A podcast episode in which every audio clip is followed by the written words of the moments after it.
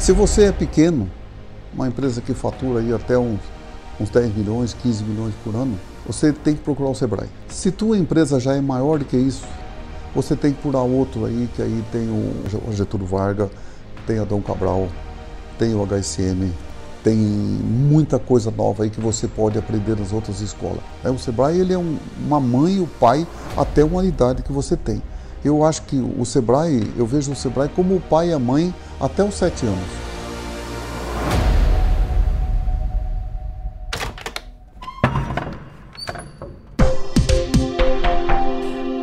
Olá para você que está nos ouvindo. Seja bem-vindo ao canal Pod Mário. Estou aqui ao lado do seu Mário Gazin, que é presidente do Grupo Gazin, que hoje fala sobre a importância do conhecimento no empreendedorismo e mais dicas de livros, cursos e instituições que podem contribuir para o conhecimento do empreendedor. Vamos lá? Pegue a caneta para as anotações que vamos começar mais um episódio de Pod Mário. Olá, seu Mário, tudo pronto? Então vamos lá. Seu Mário, conta pra gente um pouco da sua história com os estudos e trajetórias no mundo do conhecimento dos negócios. Como foi a sua educação financeira? E como isso contribuiu para o sucesso do seu negócio? E vamos falar então aí do, do estudo, da educação. Tem dois, duas educação, sabe, Johnny? Tem duas educação nesse mundo. Uma é aquela educação de família, aquela que nós nasce ali. Sabe, o brasileiro é um, um, um, povo bastante educado. Se a gente olhar no contexto geral, é um, nós temos muito poucas famílias que falta educação. Né? No geral, nós somos muito bem educados de família. Depois, muitos pais mandam os filhos para a escola. Né? E mandam os filhos para a escola que fala, meu filho vai foi lá na escola para ser educado. Não, gente, o seu filho foi na escola, não foi para... A escola não tem educação para nada. A escola não tem poder de educar ninguém. A escola tem o poder de ensinar. A educação é da sua casa. Então, e muitos hoje se vê nesse meio aí, mas porque falta de entender, né, Johnny? Falta de entender a coisa. Mas no caminho mesmo, na verdadeira, a escola não foi feita para educar ninguém. A escola foi feita para ensinar o seu filho mas não para educar ele. Educar é em casa, você vai educar ele em casa. Então, esse é que é o caminho. Ele vai ser um bom aluno lá se ele for bem educado em casa. Se ele não for bem educado em casa, ele vai dar trabalho para o professor, vai dar trabalho para os colegas, para assim por diante. Agora, quando você falou de educação, eu tenho que lembrar de um homem aqui que eu admiro ele muito, Sr. Nishimura, que era da Jacto. Essa pessoa foi fantástica na minha vida, eu acho que foi um grande homem. O outro foi a Ermelinda Michelin que também lutou bastante aqui para que nós montasse a escola. Eu acho que esse é um, um, um, ponto bastante positivo e você tem que estar sempre preparado para essa coisa. Uma coisa que eu vou falar nesse ano, bastante, na onde eu puder nas minhas palestras, eu vou dizer esse ano da importância que tem o estudo e a tecnologia, mesmo eu não sendo nascido na era da tecnologia, mas vou falar um pouco dessa transformação que está acontecendo. Eu acho que daqui mais cinco anos vai ganhar mais dinheiro um, uma pessoa que trabalha na agricultura, no agronegócio, de que um médico. Uma pessoa que trabalha com um trator vai ganhar muito mais dinheiro do que um médico, porque com tanta tecnologia que tem, o Brasil deve, em cinco anos agora, vai, vai, vai acabar 2 milhões de cargos de trabalho. Então nós vamos ter 2 milhões de pessoas que não vão mais ter emprego porque falta tecnologia para eles. E então esse mundo de tecnologia que está vindo, esse mundo vocês jovens precisa se preparar para o dia de amanhã. Então não fica aí querendo ser médico não. Não sei se médico já é um bom negócio mais hoje. Não fica se preocupando em ser dentista. Hoje você tem que ser mesmo é aquilo que o mercado está oferecendo, aquilo que o mercado precisa. E hoje o, o, o, Brasil tem 70 mil vagas de emprego e falta gente para trabalhar. E, e, tem 12 milhões de pessoas desempregadas. Então, esse, esse contexto aí nós vamos faltar, porque isso faltou foi, não foi educação. Faltou foi aprendizado de verdade, não foi educação. Educação todo mundo tem, mas faltou as pessoas aprenderem para o futuro da tecnologia. E a tecnologia veio, ela veio muito ligeiro. Se a gente olhar lá atrás, muito jovem não, não, lembra da globalização. A globalização também veio, ela foi entrando, foi entrando e ficou. Assim a tecnologia, só que a tecnologia é muito mais ligeira porque ela tem números, ela tem pressa, ela é um número mudando toda hora, toda hora tem número. E eu vi essa semana na internet aqui qualquer coisinha que eu vi bastante interessante que na Alemanha o menino com 4 anos já vai aprender a fazer Johnny, é código, é isso que faz? Já aprende a estudar código. É isso? Programação. Programação. Não vai mais estudar o A, 2, 3, 4, 5, 6 e nem o ABC, nem o A e o U. Não vai aprender isso, ele vai aprender o código. Então, aqui no Brasil nós estamos atrasados 20 anos na educação. Na educação, no aprendizado. Na educação é uma coisa, aprendizado é outra. Nós estamos atrasados 20 anos no aprendizado. Então, tem as empresas aí que que lutam mais, que, que investem mais em educação. Se eu não estou enganado, esse ano a Gazin investiu quase 24 milhões na educação. Isso, gente, é muito mais do que muito município investiu. E muitas vezes o município investiu aí no AEU. A Gazin investiu muito mais em tecnologia, então esse valor é muito maior do que o outro. Então, e quando ela investiu em educação, quando eu falo, mas não é educação, investiu em aprendizado. Né? Esse é o que é a coisa que a gente tem. Até eu me atrapalho aqui, mas na verdade é aprendizado o que a gente precisa ter. Esse não pode parar. E hoje, gente, você tem que estar atento. O jovem tem que estar muito atento. Não fique aí na lanchonete só olhando cerveja. Vai atrás do estudo. Tem quanta gente que bebe 10 cervejas por mês, mas não tem coragem de pagar 120 reais para fazer um curso pelo menos online. Eu fui na escola há muito pouco tempo só o primeiro e segundo ano primário. Mas eu nunca fui na escola, nunca me lembro de ter matado um dia de escola para ir jogar bola ou para ir brincar. Eu matava para eu gostar de trabalhar. Meu negócio era trabalhar, trabalhar, trabalhar. Então era um pouco diferente de, daquele que mata porque não, não ou quer namorar, quer fazer uma coisinha, quer fazer outra, não nada disso. Eu trabalhava. Então é isso. Eu não estudei. Eu pago muito caro, o preço meu é muito caro hoje por não ter estudado. A única coisa que eu vim fazer foi quando foi 1900 mais ou menos e 71, 1970, 72, eu já pensava, eu quando eu vi que minha empresa crescia, eu já comecei então a procurar. Aquele tempo não tinha o Sebrae, era o SEAG. Que o SEAG passou a ser o sucessor do, do Sebrae eu comecei a procurar o SEAG, comecei a lá aprender uma coisa, aprender outra, aprender outra. Mas ainda era muito difícil. O Brasil ainda estava na era dos militares, ainda o Brasil era um país muito fechado, não era um país aberto, então era muito difícil você sair para fora. E também, como eu não sabia falar língua nenhuma, e ainda muito mal o português, ainda falava muito mal, e escrevia também muito mal, e, então eu tinha uma dificuldade imensa, então eu sofro muito por isso, paguei muito caro por isso. E depois, aí foi nascendo alguma coisa, depois nos anos 80, aí começou então a facilitar um pouco, mesmo ainda no governo militar, mas a gente já tinha mais facilidade de pegar uma coisa nova, uma coisa aqui, e a gente começou então a ir em congressos. Aí o negócio era congresso, congresso, congresso, e a gente foi trazendo. O primeiro congresso, o segundo congresso, e assim a gente foi trazendo. Eu acho que a Gazin nasceu mesmo desses congressos e aprendizado que a gente teve na escola, mas sem diploma, sem formação, não. Eu acho que de fato eu fui na escola para aprender, não fui lá para ser educado. Educado eu já era. Eu fui foi para aprender. E isso deu muito resultado. Eu vim fazer uma faculdade com 50 anos, entrei na escola com 50 anos. E se vocês perguntarem por que, que eu fui na escola, vocês caem de costa aí agora. Eu fui na escola porque na época eu pagava a faculdade já para umas 400 pessoas. E eu tinha um problema muito sério aqui com o Rubens e o Jair e o Dóia, que os dois falavam eu mandava embora quando a pessoa reprovava. Eu paguei a faculdade para ele, eu pagava 100% da faculdade, ele reprovava eu mandava ele embora. E aí eles reclamavam, puta, você ensinou o cara deu escola e ainda agora manda embora. Então eu falava, mas ele me roubou. Ele não passou de ano. Aí eu gastei com a escola e ele não passou. Eu juro para vocês que eu fui na escola para provar para a molecada que só não passa quem não estuda. Porque eu já pensou um analfabeto de tudo de escola, ir na escola e passar de ano, fazer faculdade com nota boa. Era porque tinha que estudar. Quantos dias eu chegava em casa e disse, De sábado eu sentava na mesa e tinha que ler um livro, tinha que ler outro e ler outro e aprender.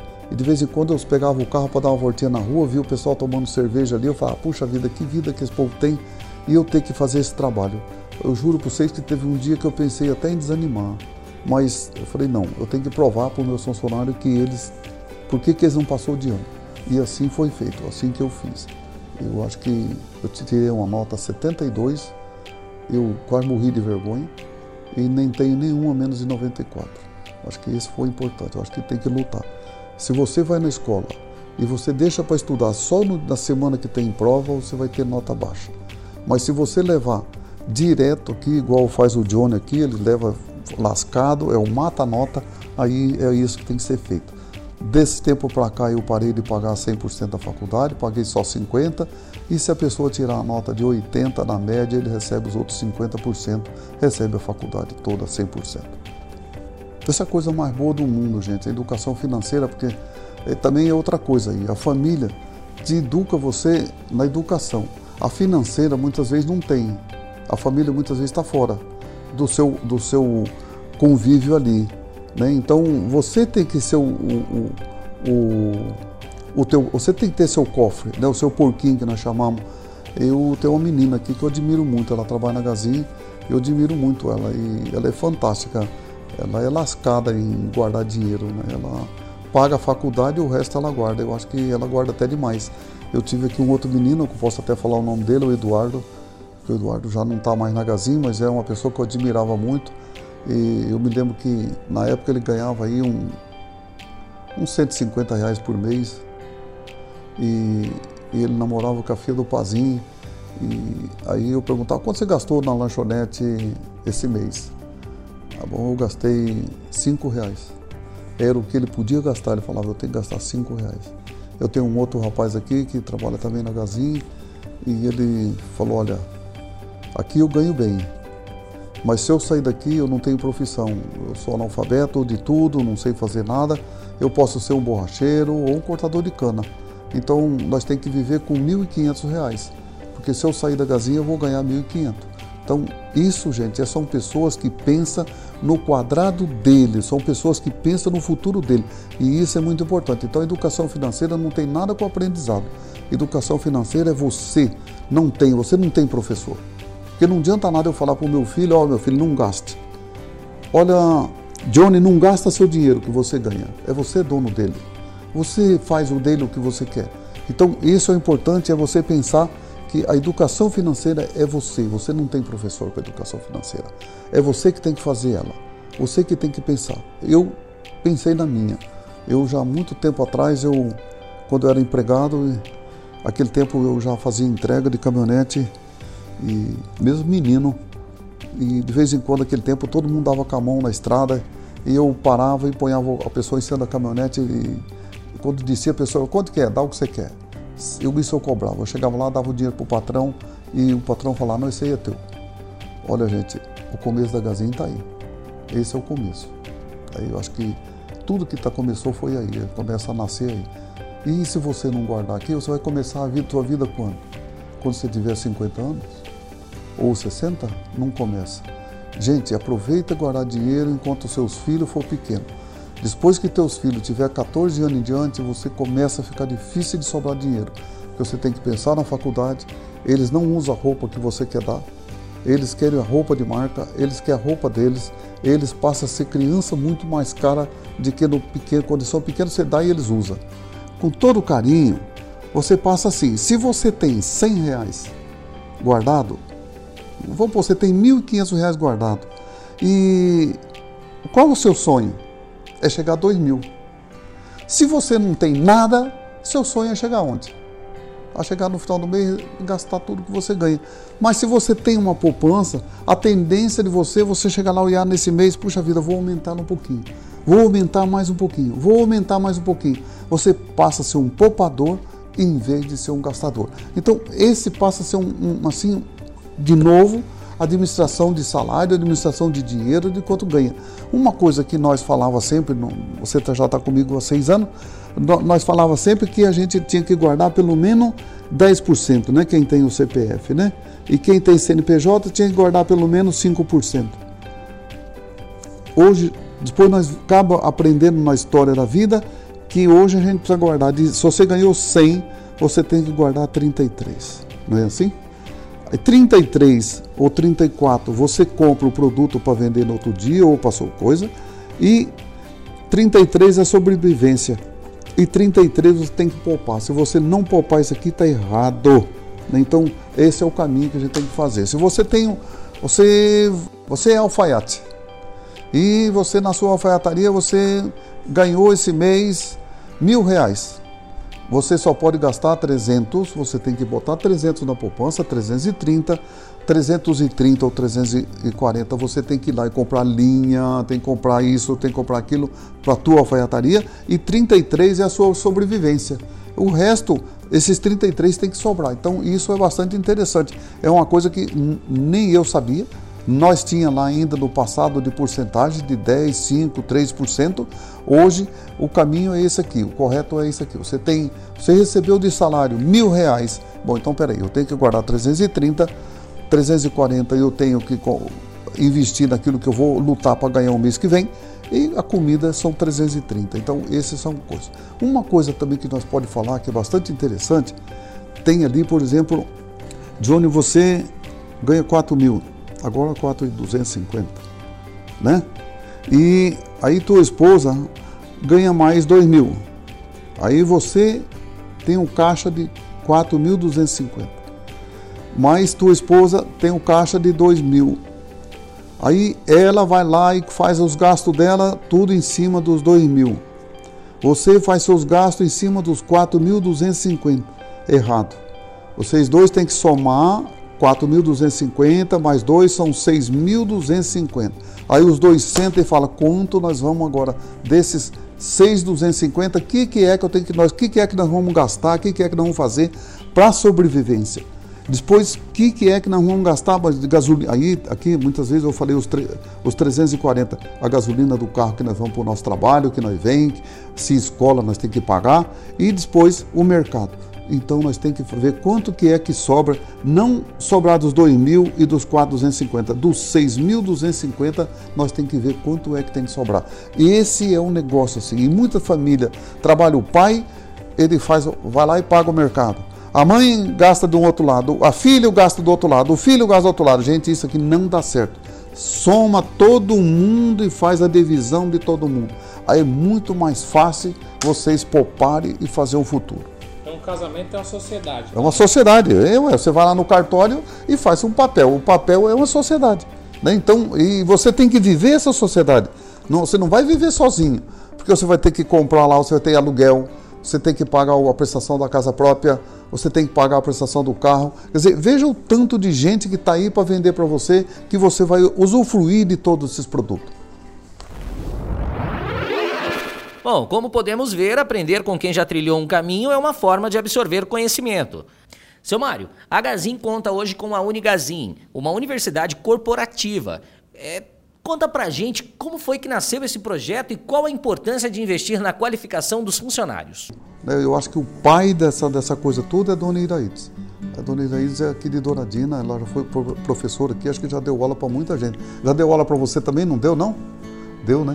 Então, ela deu aula aqui para todo mundo e eu acho que ela foi o pai, porque ela vivia lá, ah, vocês têm que estudar, tem que estudar, tem que estudar. E acho que foi ela que fez aí o primeiro passo. Então, é, isso já faz 45, 50 anos atrás. Então, acho que todo esse processo veio dali. Eu acho que a Gazin já começou pensando na sociedade. Ela não, não foi uma empresa feita para a família, ela foi feita para a sociedade. Eu acho que foi uma coisa boa isso acontecer.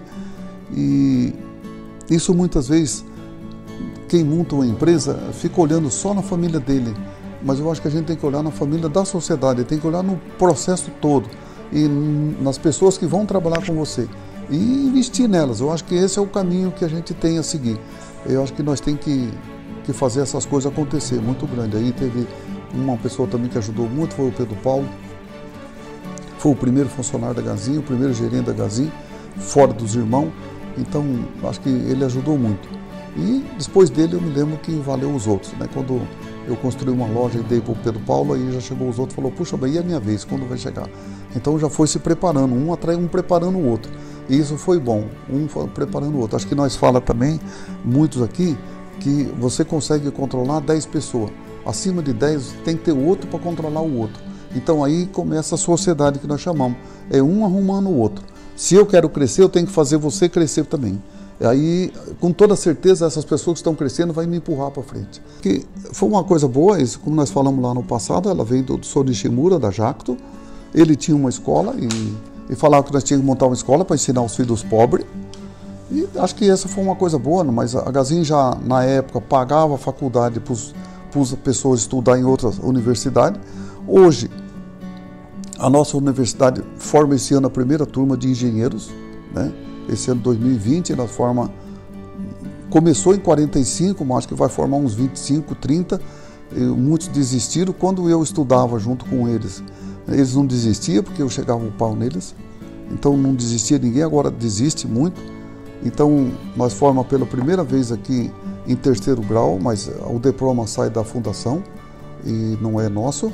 E, e, tem muita gente que vem aqui, estuda e faz e vai embora. O, o, o nós chamamos de entrante, né? a pessoa que está entrando na Gazin passa aqui por um curso, eu falo que é um curso de aprendizado, eu acho que é um, um curso de formação. Formação do jeito Gazin, eu acho que esse é bastante interessante. E nós tem quantos MBA nós já fez aqui na nossa universidade, nós já vai fazer 20 anos, e 21, 21 anos. Então, o, a mãe é Ermelinda, e o pai é o Sr. Nishimura. Eu acho que eles foram que mais incentivaram para que a gente fizesse isso e continuasse esse processo de aprendizado. E eu falo que nós falo aprendizado porque é um costume, mas na verdade não é aprendizado. É nós estamos ensinando aqui as pessoas, né? Nós estamos ensinando. Aprender você aprendeu em casa, aprendeu até os sete anos. Depois dos sete anos, nós vamos aperfeiçoando, nós vamos formando. Quando nós fala que o filho está na adolescência, ele não está na adolescência, ele está aprendendo a se formar, ele sozinho, né? não tem nada da adolescência. Ele troca de voz, ele começa a nascer barbinha, começa a nascer o cabelinho aqui, outro cabelinho ali, e a pessoa vai se formando, ele vai se formando, mas ele já aprendeu até os sete anos. Os sete anos é a educação de casa. Depois ele vai aprendendo todo dia. Parabéns, seu Mário. Esse projeto é um exemplo que deveria ser replicado por todos os empresários do Brasil. Agora, fala pra gente qual foram os resultados que você percebeu que o negócio teve e tem com o seu investimento pessoal no conhecimento e com o investimento nos funcionários. Olha, ela já foi boa desde quando nasceu. A diferença é que o mundo está mudando. Né? A, a, tecnologia, antes não se falava em tecnologia, mas se falava em mudança de, da globalização, né? que a globalização vinha, que a gente começava então a pensar de outra maneira. Eu me lembro que eu, nós fez um curso aqui no Sebrae chamava De Olho na Qualidade. Aí, aí isso foi um, uma transformação, acho que muito grande que nós fez na empresa. Eu acho que daquele dia para cá nós mudamos o jeito de atender o cliente, mudamos o jeito de ser gazi, né? E depois foi o outro, foi de olho na qualidade, o outro. Ah, tinha mais um curso que foi muito importante, que era do Sebrae. E nós fizemos dois falava de limpeza, de ajeito, é isso. 5S? 5S. Isso. Aí vem o 5S, aí então você já vai fazendo. Hoje já não tem, nós acho que já não estamos mais nem no 5S, acho que nós estamos no 25S, né? Então, esse foi um processo bastante interessante. Depois, a escola, a faculdade, gente, parece que não, mas ela transforma as pessoas, principalmente aquele que vai na faculdade para aprender. Ele não foi lá para ser educado, ele foi lá para aprender então, isso é uma transformação muito, muito grande. Isso fez com que nossos funcionários sejam um pouco melhor. Tanto que nós somos a empresa número um no Brasil. Acho que essa é, é a coisa que faz a coisa acontecer e ser a Gazin como ela é. É um, um jeito diferente de todo o nosso concorrente. É um, é um mundo diferente. Aí você vai falar, mas por que foi feito assim? Foi, isso levou 50 anos para fazer. A gente vem aperfeiçoando. E lá na frente nós botamos a placa, foi em 2018, né? Nós botamos a placa do turco. Nós vimos uma palestra de um, de um turco em Nova York Eu vim aqui botei uma placa lá na frente da minha empresa. E no dia 16, acho que foi de janeiro de 2018, eu conheci um turco que é melhor que o Mário Gazin. E, e botei embaixo ali. Por isso nós ainda nós somos bons, mas nós temos espaço ainda para melhorar. Tem muita coisa que nós pode fazer que eu vi lá que ele tem muita coisa que ele faz mais do que nós. Nós damos 5% do lucro, talvez um pouquinho mais de 5% do lucro para os funcionários e ele dá 15%, né? Ele também tem uma universidade dentro da empresa. Então, eu, isso são coisas assim que a gente tem que copiar. São coisas boas. Aqui no Brasil, mas não pode dar 15% que o governo não aceita, porque tem participação de lucro. Agora parece que vai ter participação de lucro, vai pagar imposto de renda também. Então aí começa a ficar um pouco diferente. Mas eu, eu conheci uma pessoa que tem muita coisa na nossa frente. E então nós tem ainda, por mesmo nós sendo bom, nós ainda tem espaço para melhorar, tem jeito para melhorar, tem muita coisa boa ainda para acontecer e melhorar. Então, vale a pena. Bom, como sempre, deixe para os nossos ouvintes algumas dicas de livros, cursos e instituições que vão poder ajudar na trajetória dos negócios, seu Mário. Se você é pequeno, uma empresa que fatura aí até uns, uns 10 milhões, 15 milhões por ano, é isso, né? Você tem que procurar o Sebrae. Se tua empresa já é maior do que isso, você tem que procurar outro aí, que aí tem o, a Fundação Getúlio, a Getúlio Vargas, tem Adão Cabral, tem o HSM, tem muita coisa nova aí que você pode aprender das outras escolas. São pessoas que estão acima do Sebrae. Né? O Sebrae ele é um, uma mãe e o pai até uma idade que você tem. Eu acho que o Sebrae, eu vejo o Sebrae como o pai e a mãe até os sete anos. Um livro que eu gosto, eu gosto muito aí é A Empresa Viva. Né? Eu não lembro o nome do autor, mas eu tenho ele aí, A Empresa Viva, e uma empresa feita para durar, com Jim Collins. E a empresa feita para durar tem aquela também que fala da sucessão, que é do outro, que é feita para durar. Tem o, o Homo Deus, né? O Homo Deus é o livro do futuro. Eu falo que ele é uma Bíblia.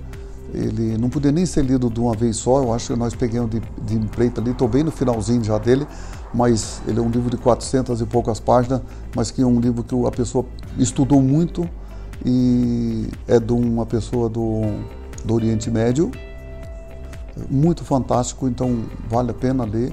E tem tantos e outros ali que a gente pode ver. Eu gosto muito do Mário Cortella. Os livros dele são muito pequenininhos, mas é uma pessoa que fala aquilo que a gente ouve. Tem do professor Marins, que é fantástico também. E, olha, leia. Porque quando você vai atender alguém, se você não, você só sabe beber cerveja, só sabe ficar nos bares, só sabe ficar em casa, só sabe ficar com a esposa, com a namorada, você só tem um caminho. Esse é o caminho que você seguiu. Mas quando você começa a andar de lado, você começa a enxergar aqui uma coisa, aqui outra, aqui. Quando você vai conversar com alguém, essa pessoa tem vontade de te ouvir. Quando não, você fala sempre a mesma coisa, você não sai do mesmo caminho. Então precisa sair do caminho.